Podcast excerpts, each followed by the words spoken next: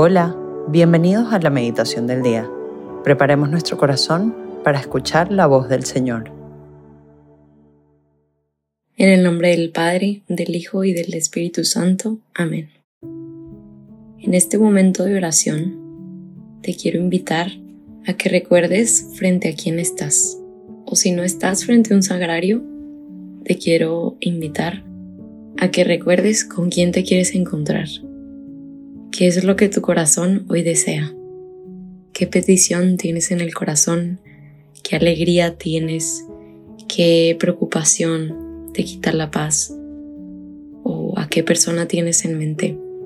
Y recordando frente a quién estás o tu deseo de con quién te quieres encontrar, se lo presentes a Jesús. Le presentes a esa persona, le presentes esa preocupación o esa alegría y que lo dejes en sus manos, que confíes. Hoy viernes 16 de octubre vamos a meditar en el Evangelio de Lucas capítulo 12 de los versículos 1 al 7. Mientras tanto, se reunieron miles de personas hasta el punto de atropellarse unos a otros. Jesús comenzó a decir dirigiéndose primero a sus discípulos, Cuídense de la levadura de los fariseos, que es la hipocresía. No hay nada oculto que no deba ser revelado, ni nada secreto que no deba ser conocido.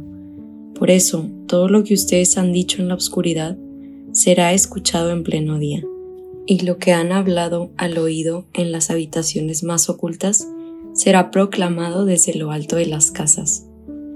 A ustedes, mis amigos, les digo, no teman a los que matan el cuerpo y después no pueden hacer nada más. Yo les indicaré a quién deben temer. Teman a aquel que después de matar tiene el poder de arrojar a la gehenna. Sí, les repito, teman a ese.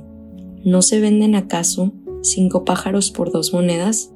Sin embargo, Dios no olvida a ninguno de ellos. Ustedes tienen contados todos sus cabellos. No teman, porque valen más que muchos pájaros. Palabra de Dios, gloria a ti, Señor Jesús.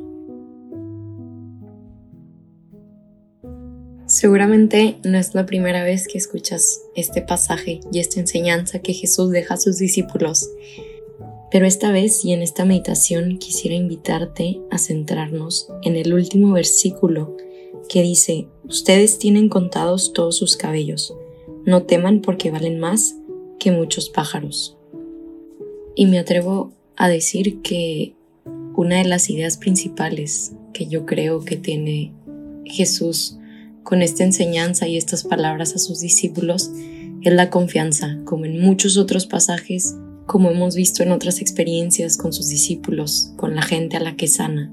Y a pesar de que la confianza puede ser un tema que creemos que ya hemos repetido mucho o que hemos meditado mucho en ella, creo que nos pone a pensar, o al menos yo me pregunto, ¿por qué será que Jesús nos invita en tantas experiencias y en tantas historias y en tantas parábolas a regresar a la confianza?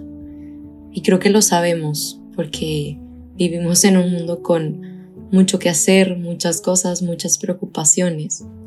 Y es necesario, y Jesús lo sabe, por eso nos regresa a la confianza. Es necesario regresar a esta confianza y creo que hoy es un buen día para recordar esta confianza y también para renovarla. Y en estos minutos de oración te quiero proponer hacer un ejercicio y reflexionar sobre tu vida y cómo la vives de cara a Dios y confiando en Él. Y creo que en este ejercicio la primera pregunta es respondernos y pedirle a, Dios su luz para que nos deje ver cómo estamos viviendo ¿Realmente vivimos como verdaderos creyentes?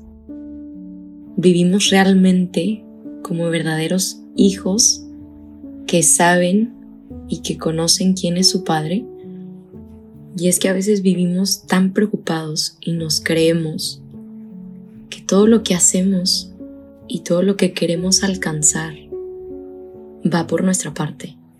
O se va a alcanzar o lo vamos a alcanzar solo si nosotros hacemos todo lo que esté en nuestras manos para lograrlo. es una realidad que tenemos responsabilidades y deberes. Pero como dicen, haz tú casi nada para que Dios haga casi todo. Y este creer que todo depende de nosotros puede llegar a afectar nuestra vida espiritual. ¿Cuántas veces vamos a misa y nos damos cuenta al final de la misa que ni siquiera estuvimos en misa, estuvimos pensando en todos los pendientes, en todo lo que dejamos de hacer y realmente no estamos en misa? ¿O cuántas veces nos pasamos la vida escuchando meditaciones y escuchando podcasts sobre la vida espiritual, leyendo libros sobre la vida espiritual, pero al final no aplicamos nada o eso realmente no nos lleva a Dios. Solo nos hace reflexionar sobre la propia vida espiritual, que es bueno, pero realmente esto nos lleva a un encuentro en el corazón con Cristo.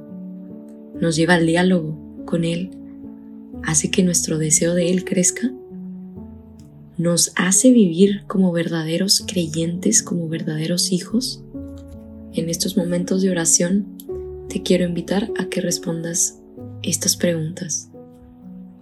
E independientemente de tu respuesta, te invito a renovar esta confianza como hijo.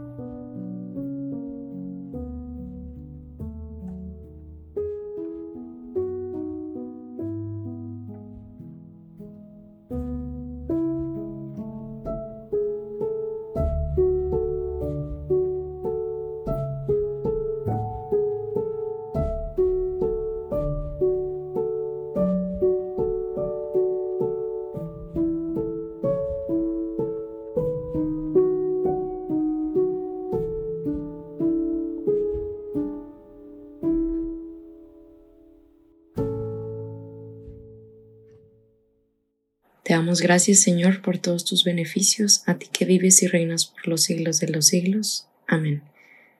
Cristo Rey nuestro, venga a tu reino. María, Reina de los Apóstoles, enséñanos a orar.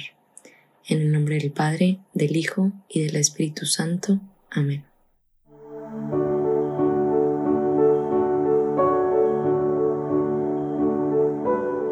Te invitamos a que permanezcas unos minutos más en oración y deja que el amor de Dios transforme y reine en tu corazón. Nos escuchamos mañana.